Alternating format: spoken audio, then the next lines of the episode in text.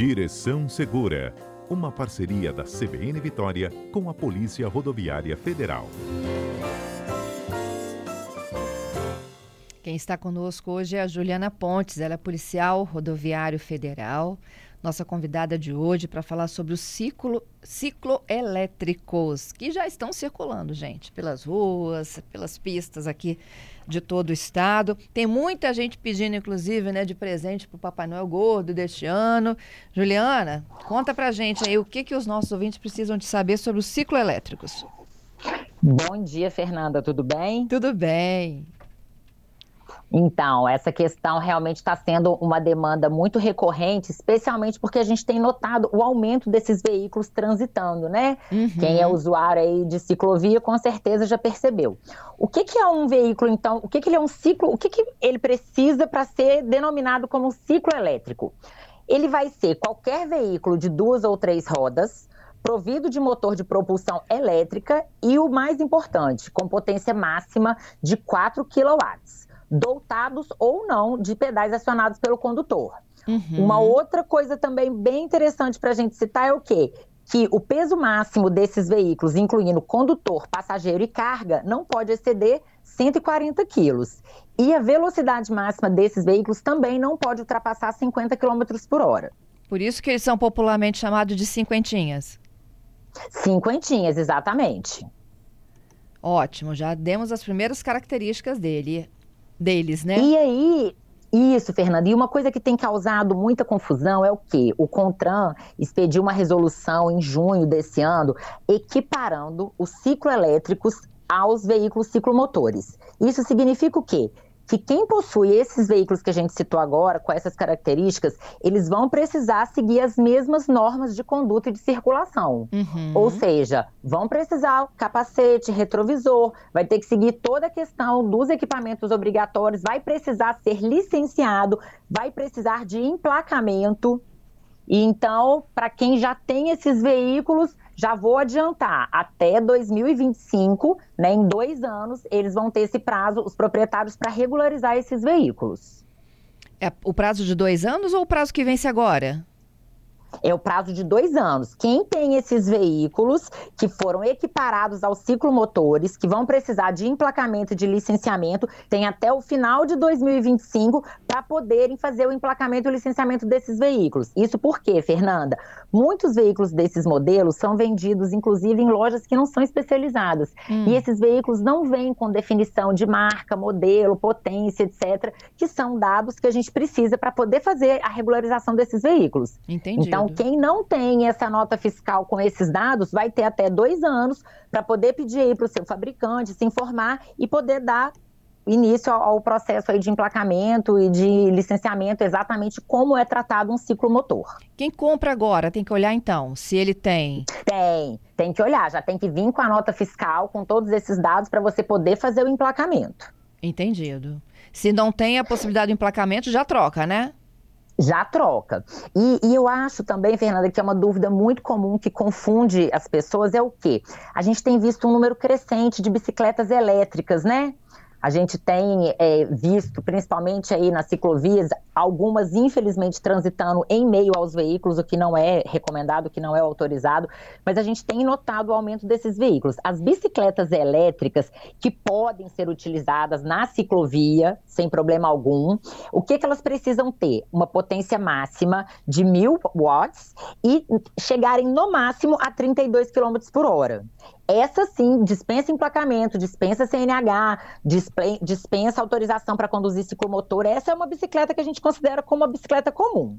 Essa pode andar na ciclovia normalmente. A gente tem também o patinete elétrico, a gente tem visto muitos patinetes circulando, inclusive alguns com pessoas que notoriamente são menores, né? Isso. É uma dúvida que a gente recebe muito também. Menores de idade que estão pilotando esses veículos. A legislação, como o patinete elétrico, ele possuindo até mil watts de potência e não ultrapassando 32 km por hora, ele não vai se equiparar a um ciclomotor. E ele vai se equiparar, sim, né, para regras de conduta de circulação, a uma bicicleta comum.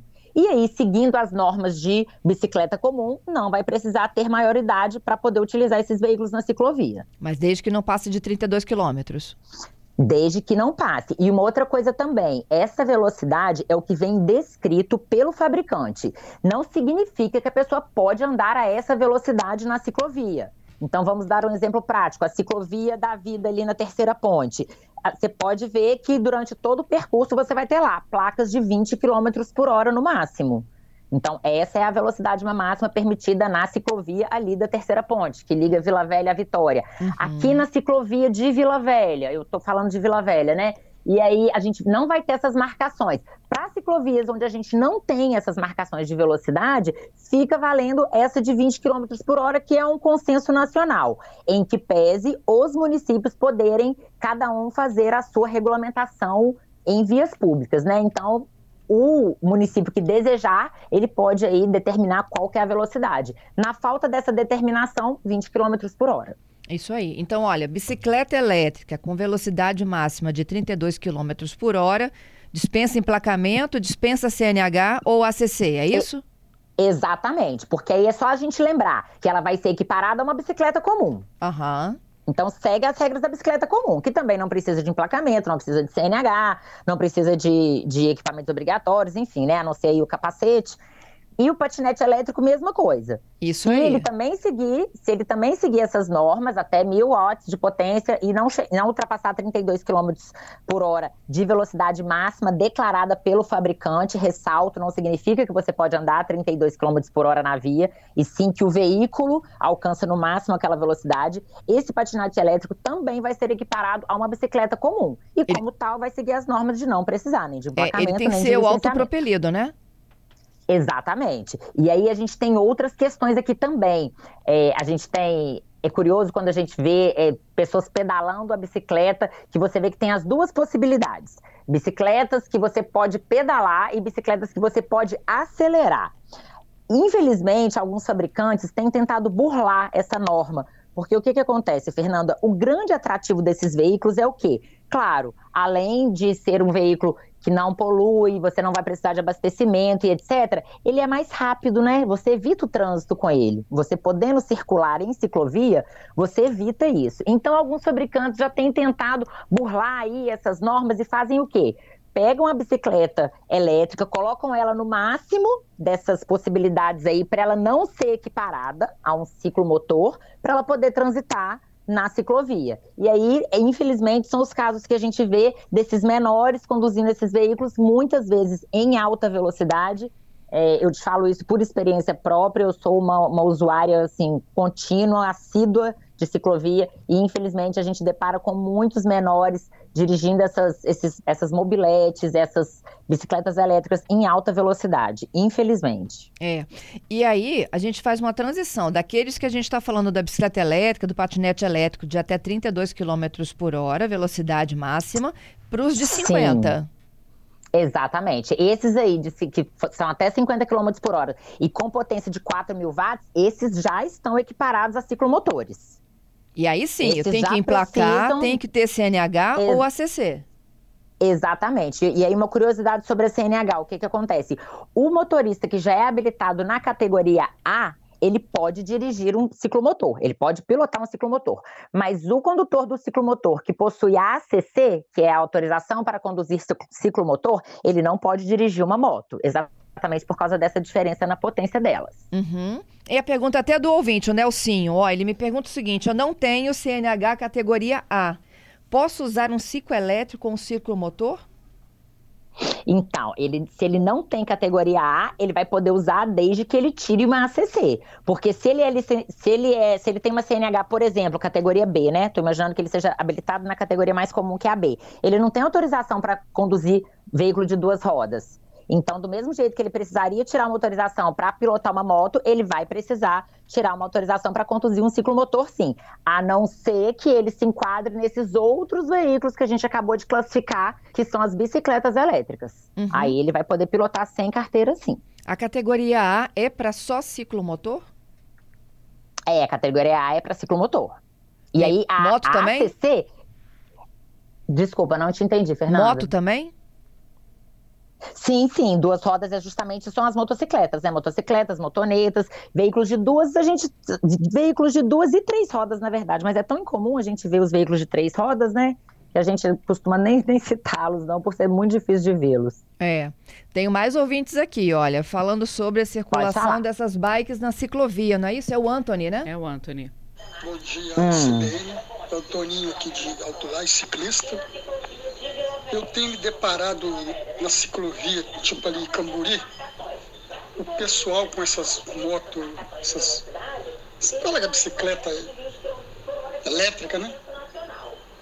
Poxa vida, numa velocidade que se bater com a gente de bike ou pegar uma pessoa, vai dar acidente. Vai dar acidente até sério. Uhum. É, o Giovanni está reforçando, dizendo que o tem de menor passeando com ciclomotor também não está no gibi. Sim, infelizmente, Fernanda, é uma constatação temos sim, e como esse outro ouvinte aí também citou, pessoas que têm usado a ciclovia de maneira irresponsável, muito acima do limite permitido, que como eu citei até então é de 20 km por hora, né? A não ser que a, o município determine de maneira contrária, o limite das ciclovias é de 20 km por hora, e a gente nota esse comportamento aí abusivo e irresponsável por parte dos usuários, infelizmente. Uhum. Tem outra pergunta chegando do Cristiano. É, há cobrança de PVA e licenciamento para aqueles que precisam de carteira e tudo mais? Sim, o veículo sendo um ciclo elétrico equiparado ao ciclo motor, que foi esses casos que a gente falou que vai precisar de emplacamento, ele segue as regras normal, vai precisar de licenciamento e PVA, tudo normal como um veículo comum, como um ciclomotor comum. Ele vai acompanhar as normas de circulação. É, apesar da velocidade, é, o, a bicicleta elétrica e o patinete elétrico, eles podem andar na ciclovia?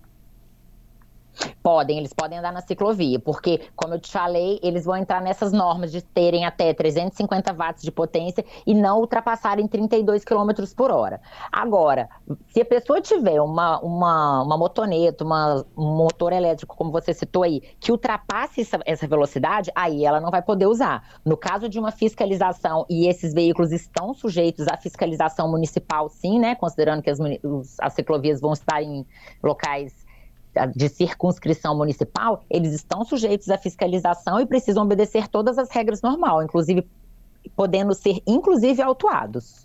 Entendido. E ele tem que andar na pista? É, ele, esses que são equiparados a ciclomotores, sim. Uhum. Os que são equiparados à bicicleta podem utilizar a ciclovia. É, é um eles têm que andar confuso, como se né, fosse né, um trânsito, não é isso? É, Juliana? exatamente. É, é um tema confuso, principalmente pelas alterações do CONTRAN recentes.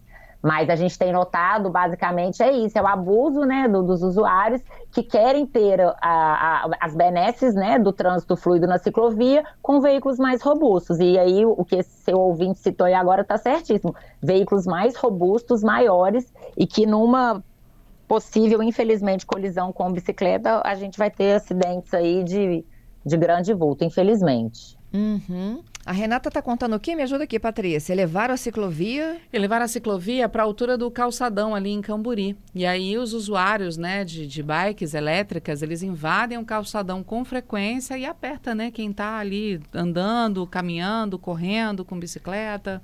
Fica tudo no mesmo nível. Sim, Sim, exatamente. Fica inclusive perigoso, né? Para quem tá, para o assim. pedestre que está utilizando ali, porque no caso de um choque, uma colisão, um atropelamento, de fato, o pedestre aí vai ser a parte mais sensível, né? Da cena. Então, é, infelizmente, isso tem acontecido. E como eu falei, o, o que a gente precisa é da conscientização desses usuários, porque a tendência, Fernanda, é o aumento desses veículos. Eu não tenho dúvidas em te dizer isso. Que a perspectiva da Polícia Rodoviária Federal é essa que a gente tem um aumento desses números, é, não só né, em função da questão do meio ambiente e da mobilidade urbana, mas principalmente pelo custo e pela praticidade que é no dia a dia. Então, para a gente conseguir manter aí é, um trânsito em ordem e com segurança, a gente vai precisar da, da colaboração dos usuários. Eu quero até aproveitar sua fala aí do início, quando você falou a questão de presentes de Natal, né?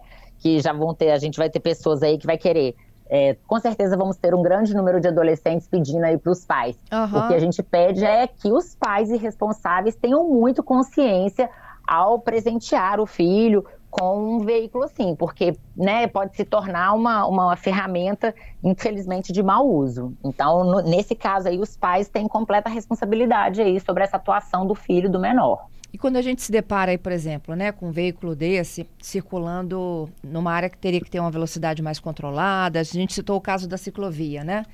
É, Uhum. Pergunta até do Gerson. Quem fiscaliza, para quem a gente denuncia? Guarda Municipal. Como a ciclovia ela está dentro do perímetro urbano, aí essa fiscalização ela é realizada pela Guarda Municipal. Em algumas cidades a gente já tem essa discussão um pouco mais avançada, é o caso do Rio de Janeiro. Como a gente tem um número muito grande de usuários de todas as vias, a gente tem muitas pessoas usando ciclovia, temos muitas pessoas caminhando no calçadão, utilizando ali como área de lazer, a gente já tem essa discussão mais acirrada e mais já mais há mais tempo, né? Já existe um projeto de lei lá para ser colocado em votação para proibir qualquer tipo de veículo elétrico em ciclovia. Mas ainda é um projeto de lei, como eu falei, isso é lá no Rio, cada cidade, cada município vai poder regulamentar da sua maneira. E aqui, em Vila Velha até então, a gente segue os trâmites normais do CTB, que é isso, Guarda Municipal fiscalizando ciclovia. Juliana, continuam chegando muitas perguntas, então eu já te convido para um parte 2, viu? De tira dúvidas Tá dos ótimo. cicloelétricos. Sim, fico muito feliz das pessoas estarem curiosas, porque de fato é uma questão que demanda muitas explicações. Essa resolução do CONTRAN chegou em junho, então é tudo novidade, além da questão da dificuldade de fiscalização, né? Porque a gente vai ter que ter tarjetas obrigatórias desses veículos, com potência, com velocidade, para o agente da lei poder fazer essa fiscalização. Então, de fato, são muitos detalhes e eu estou à disposição aí para uma próxima parte, sim, tá bom? Muito obrigada, Juliana. Bom trabalho para você, hein? Para você também, Fernanda, vou aproveitar para fazer um convite para os seus ouvintes. Lá no Instagram da nossa polícia aqui no estado, PRF underline ES, a gente tem muitas dicas sobre ciclomotores, a gente tem inclusive dicas gerais sobre outras coisas, informações sobre o trânsito, apreensões no estado, enfim. Aproveita para seguir a gente lá e ter mais informações a respeito de tudo relacionado ao trânsito. Adorei, Juliana. Bom trabalho mesmo, hein? Muito obrigada, um abraço.